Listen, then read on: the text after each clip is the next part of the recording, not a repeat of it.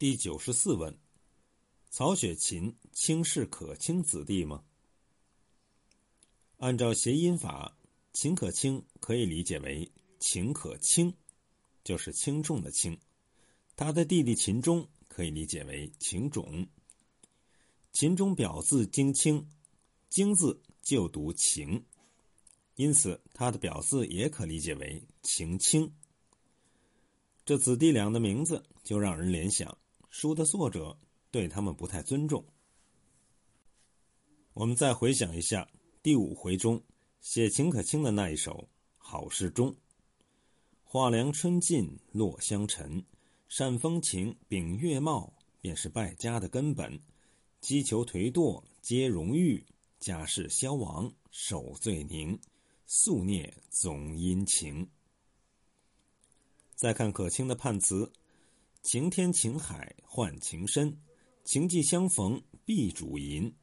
蔓延不孝皆荣出，造性开端实在宁。我们可以知道，可卿在贾府败落过程中起着十分重要的作用，他甚至是贾府败落的首要原因。可是我们目前看到的前八十回中，却看不到可卿对于贾府败落的任何影响。可是，无论在第五回的判词还是曲子中，可卿都是压轴的，它的重要性非同小可。如果把《红楼梦》前五回视作全书的开场锣鼓，真正细闻就是从第六回刘姥姥一进荣国府开始。从这一回起，曹雪芹就浓笔重墨写可卿子弟，而且非常着急的让他们在元春省亲前死去。写这子弟俩不是单写，写可卿与熙凤搅在一起写，写秦钟与宝玉搅在一起写，子弟俩分别做了王熙凤与贾宝玉的陪衬和镜子。可卿与熙凤最为密切，死后又托梦凤姐儿，丧事也是凤姐儿为他办的，他完全是凤姐儿的影子，他的一生是凤姐儿一生的缩影。可卿死于抑郁症，与公爹有直接关系，这毫无疑义。也许有一柄劫财之人能够看出别的言外之旨，但我还是主张，我们看的是书，要相信书中文字，文字外的东西只当参考。那么熙凤怎么死的呢？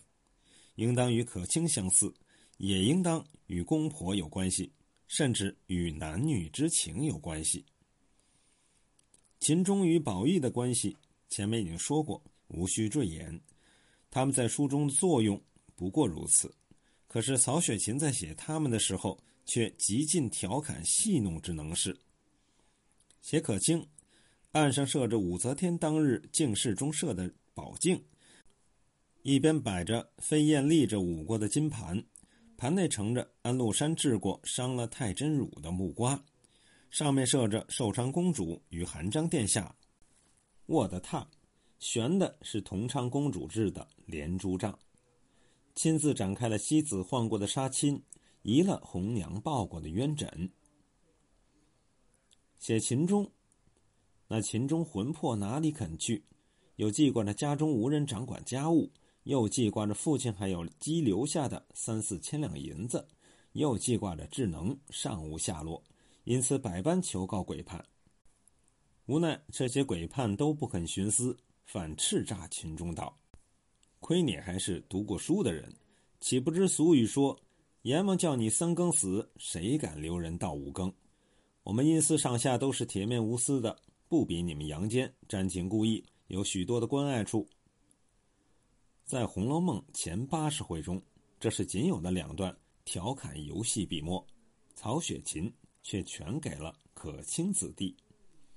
可卿与贾珍私情铺露，被焦大痛骂，抑郁成疾而死；秦钟与智能偷情，被父亲发现，气死父亲，悔痛无极，病重而死。